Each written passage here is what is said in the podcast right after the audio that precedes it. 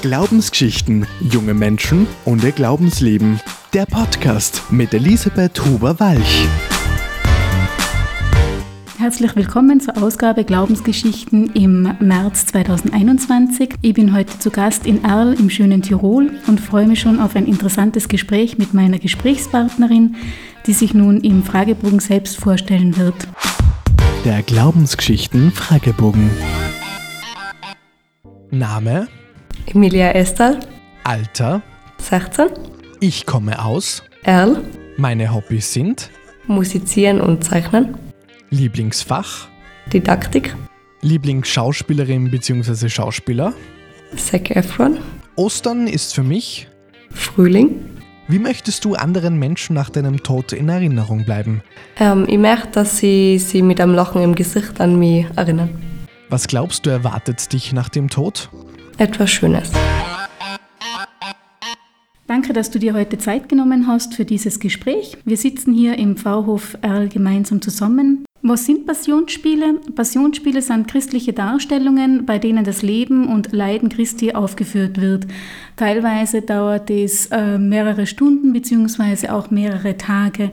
Wie ist es dazu gekommen, dass du, Emilia, daran mitgewirkt hast? Also das war so, dass mir schon, also die ganze Familie hat eigentlich schon immer bei den Passionsspielen mitgespielt. Das heißt, ich habe 2008 schon mitgespielt und 2013 auch schon und eben jetzt 2019 wieder.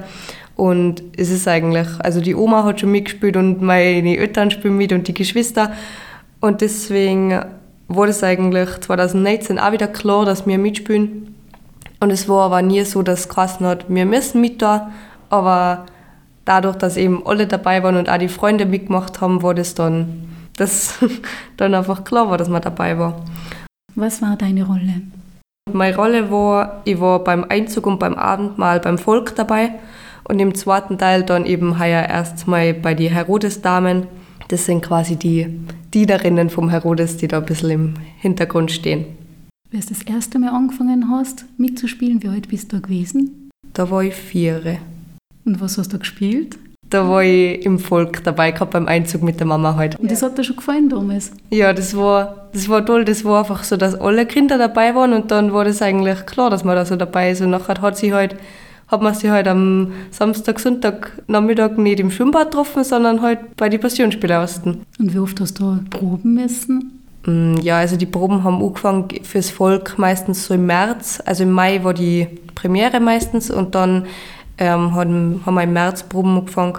So ein, zweimal die Woche Hast du die Passionsspiele auch als Zuseherin miterlebt? Ja, also normal ist es so, dass die Schauspieler sie das Stück nicht anschauen, weil sie ja auf der Bühne gebraucht werden. Aber ich habe heuer quasi einmal das Glück, sagen wir jetzt mal, gehabt, dass ich mich verletzt habe am Hax und deswegen zwei Wochen nicht mitspielen können habe. Und das habe ich dann gleich genutzt und habe es mir angeschaut. Und ich finde, man kennt halt das Stück, man weiß eigentlich genau, was passiert und man kennt auch die Leute, aber es ist einfach, wenn man ähm, im Zuschauerraum sitzt, ist eine ganz andere Atmosphäre, als wenn man auf der Bühne oder hinter der Bühne steht. Und wenn man halt die ganzen Schauspieler kennt und weiß, dass sie das halt alles in ihrer Freizeit gemacht haben, dann ist es schon cool, wenn man sich das dann anschaut und sieht, was da Großes draus geworden ist. Und dann ist man auch stolz, dass man bei sowas mitmachen darf. Und was findest du besser, zusehen oder mitspielen? Ähm, mitspielen finde ich besser, weil man halt einfach weiß, dass so viele Leute kommen und sich das anschauen und dann weiß man, dass man einfach etwas Tolles macht, was die Leute berührt. Gib uns bitte einen Einblick hinter die Kulissen. Wann beginnen die Proben? Ähm, also die Proben beginnen für die Sprechrollen, die fangen schon im November Proben an und dann wird das dann langsam alles zusammengesetzt. Das heißt, vorher proben halt die Sprechrollen einzeln und der Chorprob einzeln und die Musik und dann im März ungefähr kommt dann das Volk dazu und dann wird das halt alles zusammengesetzt und auf der Bühne dann gemeinsam inszeniert. Wie ging es dir zum ersten Mal auf der Bühne vor dem Publikum zu spielen? Ähm, ja, also es war ja, ich war es ja schon ein bisschen gewöhnt von den vorherigen Passionen, da hat man ja das Gefühl schon ein bisschen kennt. Aber es ist natürlich jetzt mal wieder, wenn man auf der Bühne steht und weiß, es sind jetzt tausend Leute oder so im Zuschauerraum und schauen dazu. Ähm, dann ist es ein tolles Gefühl, dass man bei so etwas Großen dabei sein darf und da ein Teil davon sein darf. Bist du nur aufgeregt? Mm, na, es geht. Also manchmal, wenn ich auf der Bühne stehe, dann vielleicht, aber vorher eigentlich nicht. Was hat dich bewegt? Ähm, am meisten bewegt hat mich jetzt mal ganz am Ende, stehen sie alle Schauspieler zusammen zu einem großen Herzen. Also das hat unter die Schauspieler das immer Erler Herzkassen. und dann wird Großer Gott gesungen. Und das habe ich jetzt mal wieder schön gefunden, weil oft haben auch dann die Zuschauer mitgesungen und das war jetzt mal also ein richtig schöner Moment, wo dann manchmal auch Gänsehaut gekriegt habe. Was gefällt dir inhaltlich an der Passionserzählung? Ähm, also ich finde auch ganz besonders, also dass man das auch sieht bei den Passionsspielern, dass eben ganz viele Menschen, also die Jüngerinnen und Jünger einfach hinterm Jesus gestanden sind und ihm geholfen haben, obwohl sie sich damit vielleicht auch selber in Gefahr gebracht haben oder unbeliebt gemacht haben. Und sie haben einfach trotzdem für ihn gekämpft und haben, ja, sind immer bei ihm gestanden, obwohl es jetzt für sie vielleicht dann auch nicht so super war und ja. Warum entscheidet man sich bei so einem traurigen Stück mitzuspielen? Ja, also ich finde, das ist halt einfach der zentrale Inhalt unseres Glaubens, die Geschichte. Und das ist halt so passiert. Es war halt einfach auch nicht lustig damals und deswegen kann man das halt auch nicht als lustiges Stück oder so inszenieren, weil die Geschichte halt einfach traurig war.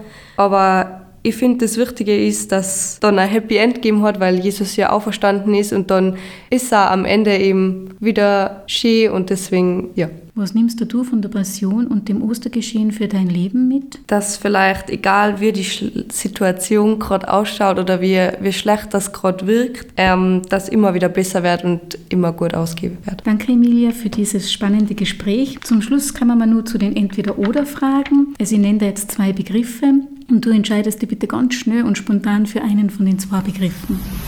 Entweder oder. Ostern oder Weihnachten? Weihnachten.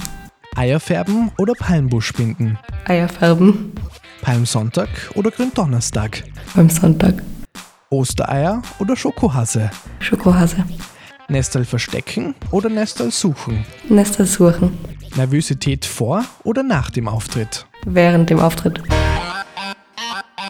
Danke, Emilia, dass du dir die Zeit genommen hast, mit mir dieses Interview zu machen. Das war ein ganz spannendes Gespräch. Das war die März-Ausgabe von Glaubensgeschichten. Das ganze Team wünscht gesegnete und frohe Ostern. Wir freuen uns auf ein Wiederhören bei einer sehr sportlichen Ausgabe von Glaubensgeschichten im April. Glaubensgeschichten, junge Menschen ihr Glaubensleben. Ein Projekt der katholischen Jugend Salzburg.